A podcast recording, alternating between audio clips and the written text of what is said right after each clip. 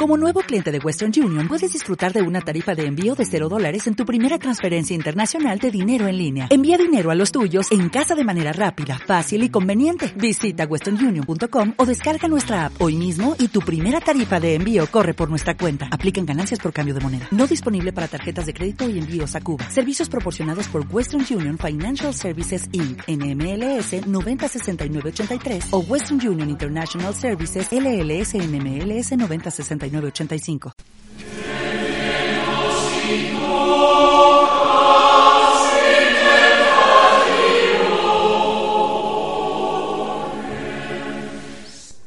Homilía del segundo día.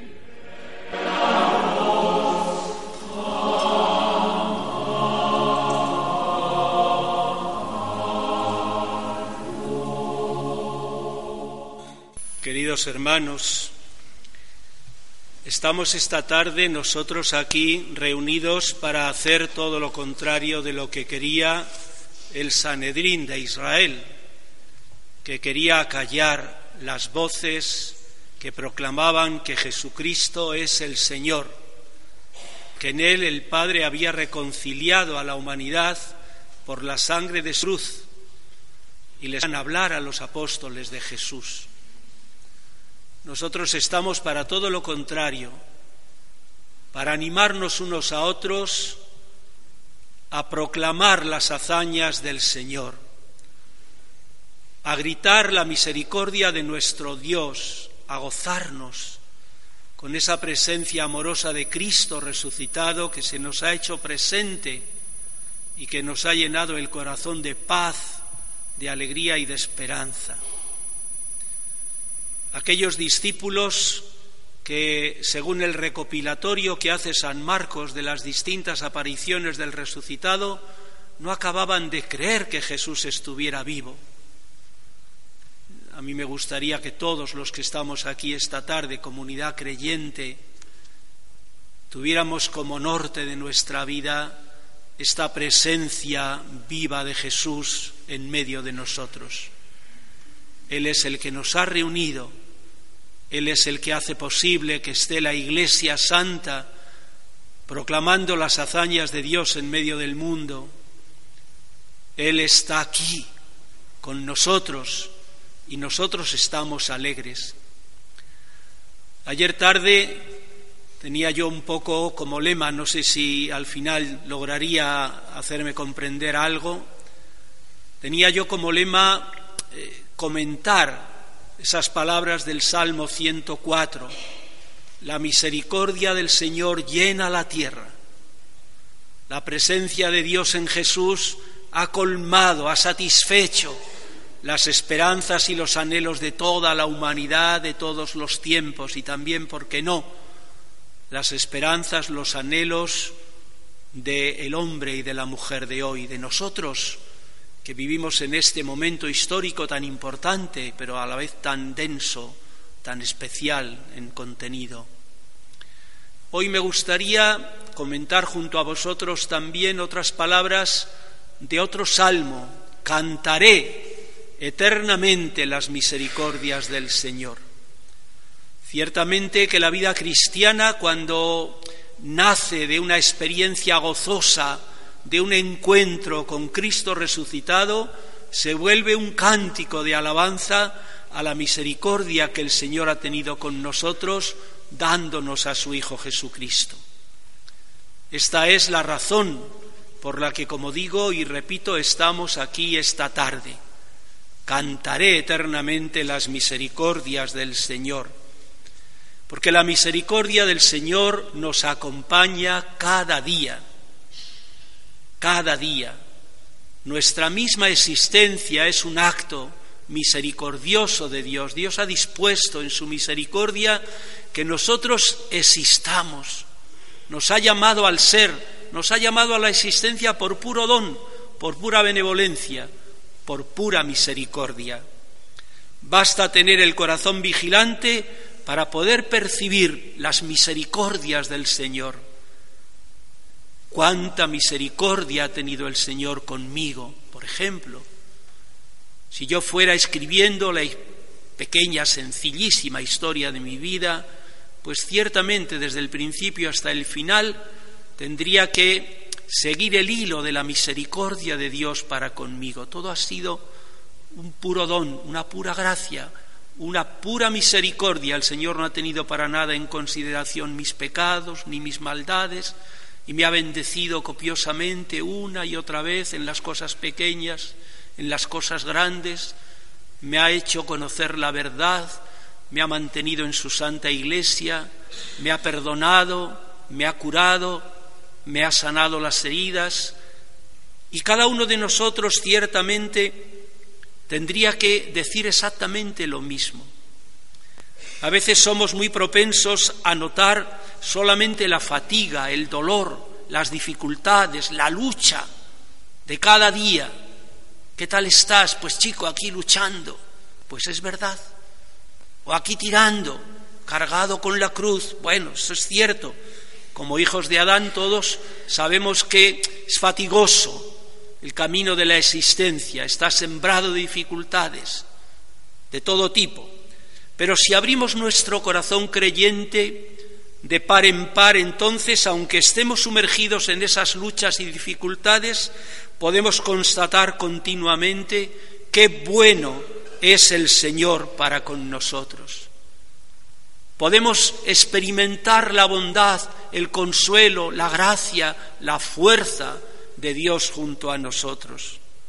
¿Cómo piensa en nosotros precisamente ahí donde nosotros nos encontramos, ahí donde nosotros nos hallamos, en esa pena que tenemos que soportar, en esa lucha que tenemos que librar? Y nos ayuda a alcanzar las grandes metas a las que hemos sido llamados, a los ideales altos a los que el Señor quiere dirigirnos. Y si un día aumenta nuestra responsabilidad o nuestra cruz, entonces tenedlo seguro que el Señor nos traerá también nuevas ayudas a nuestra vida. Me acuerdo perfectamente de esta experiencia de un gran hombre, para mí un santo, que seguramente a lo mejor alguno ha podido conocer. Las monjas seguro que lo conocieron y bien, algunas de ellas, no todas. El padre Pedro Alonso, abad que fue del monasterio de Silos, un gran hombre, una gran figura espiritual de nuestra iglesia burgalesa. Y este padre, yo me acuerdo, le conocí, le traté un poquito, me acuerdo que cuando ya estaba en el hospital, porque le dio una hemiplegia y murió al poco tiempo de haber renunciado su cargo de abad del monasterio que había sido muchos años y en tiempos especialmente calamitosos y difíciles, pues estaba un hermano con él cuidándole en el hospital y estaba seguramente pues consciente de que, de que le llegaba la última hora, la hora de la muerte. Y le pregunta el hermano, Padre, ¿qué epitafio quiere usted que pongamos en su sepultura? Y el padre Pedro no dudó, inmediatamente dijo, muy fácil, cantaré eternamente las misericordias del Señor. Me voy al cielo a cantar lo bueno que ha sido el Señor conmigo en la tierra. Fijaros qué cosa más bonita, cantar en el cielo lo bueno que ha sido el Señor con nosotros en la tierra. Esta experiencia solamente los santos la perciben. Más bien al revés. Cuando tratas con unos o con otros, ¿verdad? Qué poca gente tiene experiencia de que Dios es bueno con nosotros, que ha sido muy bueno con nosotros. Más bien andamos quejumbrosos de las dificultades que hemos tenido que superar, de las luchas, de los sufrimientos, del dolor, que está presente, que es evidente. Claro que sí. Pero en medio de todo eso el Señor ha estado grande, ha sido bueno. Señor es bueno, tú eres, el, tú eres bueno, dice el salmista, y haces el bien. Dar a conocer a Jesucristo, por eso yo os decía ayer y os sigo repitiendo esta tarde, es el mejor regalo que podemos hacer a los hombres y a las mujeres de hoy, y nos lo tenemos que creer. El mayor regalo. Lo mismo da que sea un niño, que sea un joven, un adolescente, un adulto, un religioso, un sacerdote, un matrimonio, un anciano, darle a conocer a Jesucristo, el mayor regalo. Nosotros queremos a determinadas personas y les hacemos regalos y quisiéramos para ellos el bien. Los padres, por ejemplo, Dios mío, cómo quieren a los hijos, cómo se sacrifican por ellos, qué luchas, qué esfuerzos, qué sacrificios, qué sufrimientos se imponen porque sus hijos no les falte de nada para que sean más que han sido ellos, para que tengan oportunidades que ellos nunca pensaron tener. Ay, pero qué pena me da que los padres cristianos no tengan como meta fundamental hacerles conocer a Jesucristo. Porque Jesucristo es la síntesis de todo lo bueno que Dios quiere darnos y concedernos cuando verdaderamente nosotros abrimos nuestro corazón y nuestra mente a su conocimiento. Eso es lo que pedía el Señor a Santa Faustina, precisamente, y antes que a Santa Faustina a otras muchas y a otros muchos a lo largo de la historia de la espiritualidad cristiana. Dar a conocer a Jesucristo, dar a conocer su amor. Dar a conocer su amor. Yo ayer no sé si conseguiría algo, pero ciertamente que la idea central y de todos estos días y de toda mi vida sería inculcaros bien en el alma cuánto me quiere Dios, cuánto me quiere Dios. Ciertamente que esta es la enseñanza fundamental del Evangelio. Cristo ha venido para hacernos comprender cuánto nos quiere Dios, cuánto le importamos a Dios. Qué cosas maravillosas ha preparado el Señor para los que le aman, para los que se abren a su amor, ya en esta vida. Por eso, cuando se conoce a Jesucristo, ya no se puede hacer otra cosa más que experimentar el gozo de descansar en Él. San Juan de Ávila, aquel grande evangelizador de nuestra patria, sobre todo de la España meridional, repetía intensamente este amor de Cristo por todos los lugares por donde pasaba y quería prender en este fuego del amor de Jesús a todos y cada uno de los que le escuchaban, de los que le oían, que eran muchos. Eso es, como digo y repito, lo fundamental y por eso el Señor nos invita a través de estas sencillas palabras y a través del Evangelio sobre todo y de la palabra de la Escritura a descansar en Él. San Juan de Ávila decía, descansar en la anchura de su corazón. Fijaros qué expresión más bonita y más castellana. Descansar en la anchura de su corazón. Cuando nos echamos a la cama, ¿verdad? Y la cama es grande, que no tenemos que andar ahí con estrecheces, ¿eh? ¿Cómo descansamos ahí, no? O en el sofá, en la anchura del corazón de Jesús.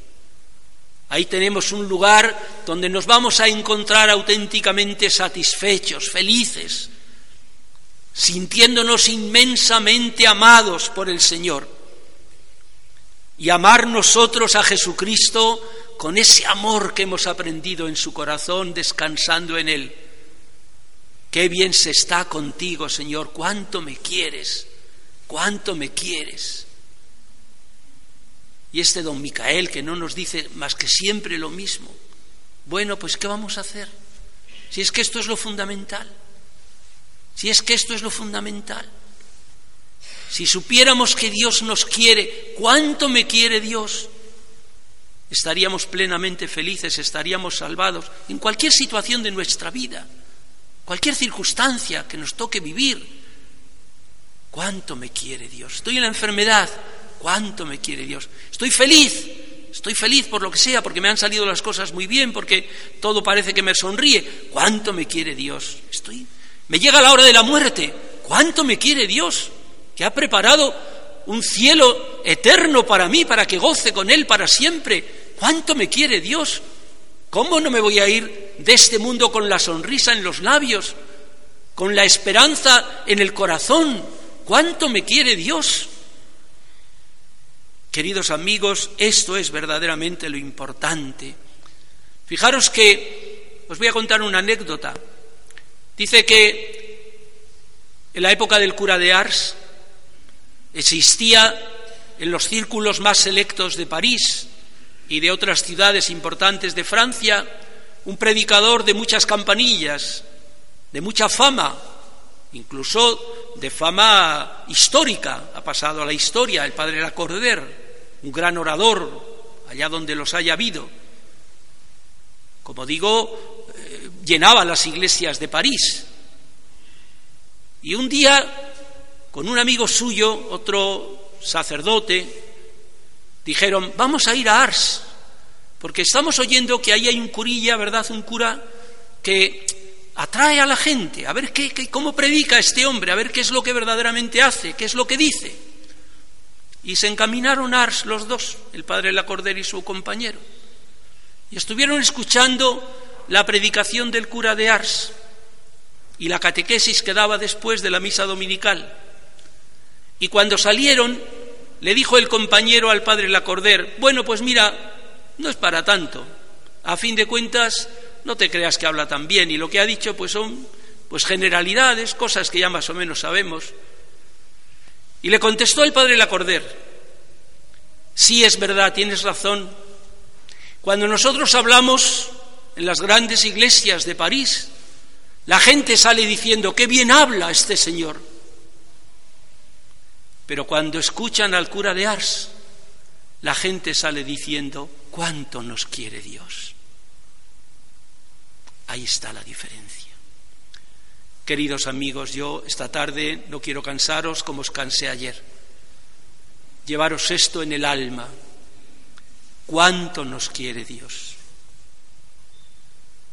Y que esto os sirva de norte y de guía en cualquier momento y circunstancia de vuestra vida, porque Jesús es la prueba fehaciente, concreta, viva de ese amor que Dios nos tiene, porque a fin de cuentas los cristianos no somos otra cosa más que un grupo de gente que hemos conocido en Jesús el amor que Dios nos tiene y hemos creído en Él. Ese Jesús que ha venido para sanar y curar y bendecir para sanar los corazones desgarrados y para vendar nuestras heridas. Cuando yo contemplo este mundo desgarrado, con tantos corazones heridos por tantas causas que no vamos aquí ahora lógicamente a enumerar, y veo la necesidad que tiene de alguien que vende esas heridas y que sane esas llagas, los corazones desgarrados, que sane esos corazones desgarrados y no han conocido a Jesucristo. ¿Cómo no vamos a hacer todo lo posible que esté en nuestra mano para acercar a esos corazones a la mano bondadosa y al corazón misericordioso de nuestro Dios, que en Jesucristo ha realizado y quiere seguir realizando esta tarea que el Padre le ha confiado, sanar los corazones desgarrados, vendar las heridas, que Cristo el Señor, que nos ha llamado para participar en la celebración de la Eucaristía, donde se hace presente todo el cúmulo de bendiciones que Dios quiere conceder a la humanidad en su Hijo bendito, os llene de su paz y de su amor y os dé la vida eterna. Amén.